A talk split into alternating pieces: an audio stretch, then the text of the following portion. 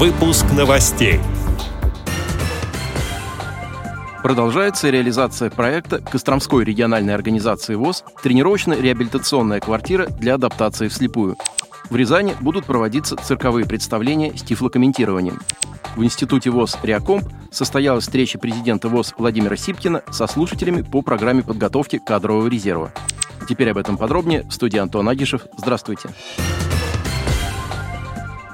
17 апреля в Институте профессиональной реабилитации и подготовки персонала ВОЗ «Реакомп» состоялась встреча президента ВОЗ Владимира Сипкина с группой слушателей, обучающихся по программе профессиональной переподготовки «Менеджмент в социальной сфере. Первый этап».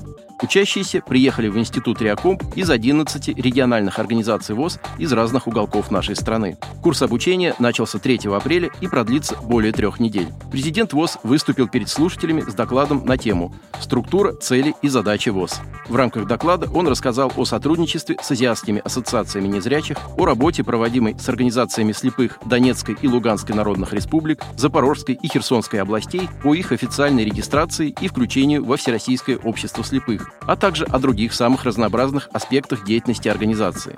В процессе общения со слушателями Владимир Сипкин ответил на многочисленные интересующие их вопросы и пожелал успехов в получении новых необходимых знаний.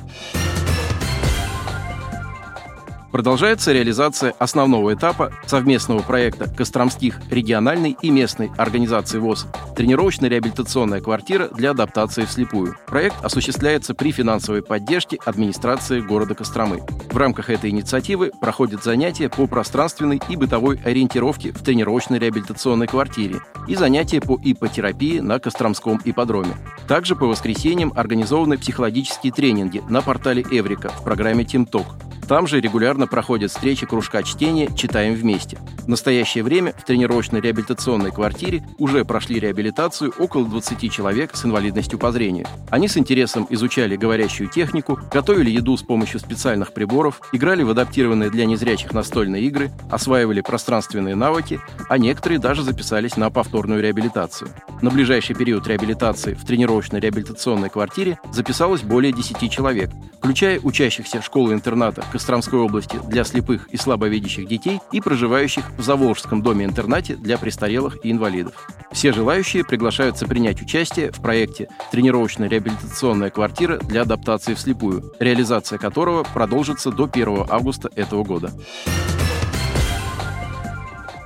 Рязань присоединилась к проекту «Цирк на ощупь», который реализует программа «Особый взгляд» благотворительного фонда «Искусство, наука и спорт» и Российская государственная цирковая компания. Теперь в Рязанском цирке незрячие и слабовидящие гости смогут посещать представления с тифлокомментированием. Также у них будет возможность потрогать реквизит, костюмы и страховочные тросы. В рамках проекта в Рязани уже показали цирковой спектакль «Вместе целая страна», сопровожденный тифлокомментарием. Его посетителями стали 30 незрячих и слабовидящих людей. Что проект «Цирк на ощупь» стартовал в 2022 году. В рамках этой инициативы цирки России оснащают оборудованием для тифлокомментирования, а представления адаптируют для людей с нарушением зрения. Сотрудников культурных учреждений обучают работе с гостями с особыми потребностями. Проект реализуется в разных городах России, в том числе в Санкт-Петербурге, Екатеринбурге, Саратове, Сочи и Нижнем Тагиле. Представление уже посмотрели более 15 тысяч незрячих детей и их родителей. Отдел новостей «Радиовоз» приглашает к сотрудничеству региональной организации. Наш адрес – новости собака радиовоз.ру. О новостях вам рассказал Антон Агишев. До встречи на «Радиовоз».